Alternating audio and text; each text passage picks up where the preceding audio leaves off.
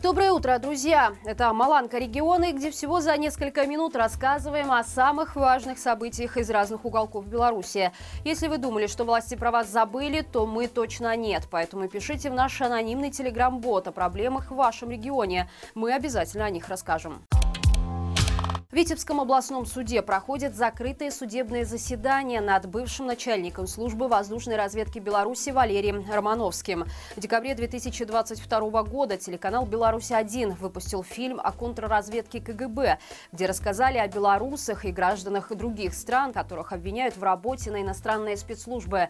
Тогда пропагандисты отметили, что Романовскому грозит до 15 лет колонии. Но статью, по которой его обвиняют, не назвали. В сюжете рассказывалось, что во время службы Рос Родственник из Литвы свел подозреваемого с агентами Департамента госбезопасности страны. Для них Романовский фотографировал служебные документы, а однажды даже передал спецслужбам данные о строительстве БелАЭС, утверждалось в фильме. Напомним, что в этом году в Уголовный кодекс Беларуси приняли изменения, которые позволяют давать смертную казнь госслужащим и тем, у кого есть статус военнослужащего, в случае, если измена государства будет доказана. Но в Беларуси с доказательствами вины уже давно никакой проблемы нет. Русский дом в Гомеле планирует вывести белорусских школьников в Крым как раз во время контрнаступления украинских вооруженных сил. В конце апреля в областном центре прошла презентация всероссийского конкурса «Большая перемена», куда собрали около сотни школьников. В рекламе сообщалось, что все участники, которые хорошо себя проявят, получат бесплатную поездку в Артек. При этом организаторы отдельно подчеркивают, что для них главное не оценки, а, цитируем, навыки, которые понадобятся детям и подросткам в современном мире.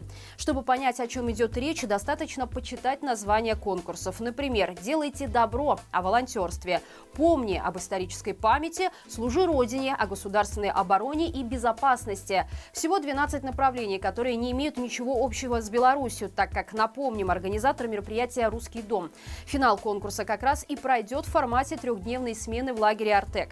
При этом никого не смущает, что белорусские участники этого мероприятия автоматически нарушают нормы международного права, права, посещая Крым с российской стороны. И уж тем более, что ВСУ как раз в это время готовит контрнаступление, одной из целей которого обязательно станет Крым.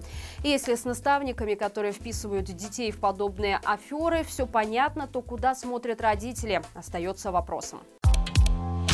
В белорусских колониях не хватает сотрудников. Это следует из размещенных вакансий на сайте праца.бай.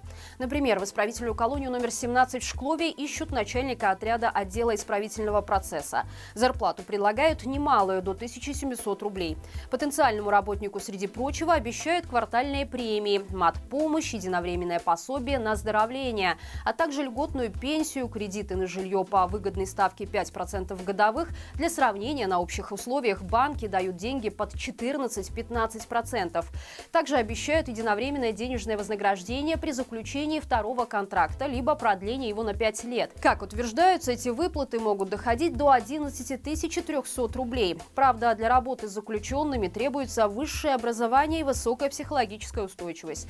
Также в эту колонию нужны врач-терапевт с зарплатой более 2000, инженер-энергетик, которому обещают платить на руки полторы тысячи рублей. Такой же порядок зарплат требует требований и дополнительных плюшек обещают в колониях Витебска, Могилева, Бобруйска, а также в исправительном учреждении открытого типа Пружанского района. Нужны как обслуживающий персонал, так и администрация. Причем многие вакансии висят уже не первый месяц, их количество только увеличивается. Из чего можно сделать вполне логичный вывод, что белорусы не рвутся портить свою биографию работы на палачей и мучителей.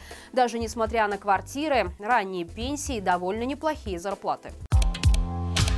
В Брестскую область начали поступать средства для строительства Центра патриотического воспитания молодежи, по словам заместителя председателя облсполкома Вадима Кравчука.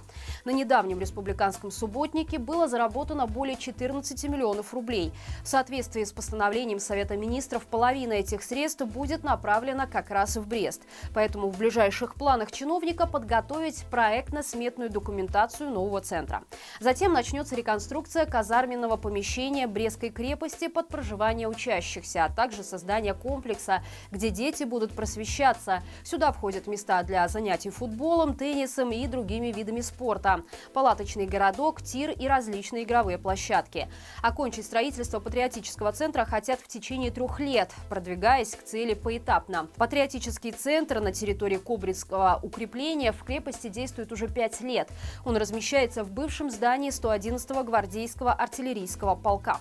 Ежегодно через организацию проходит порядка двух тысяч детей, которых учат стрелять, бегать, ползать и кувыркаться.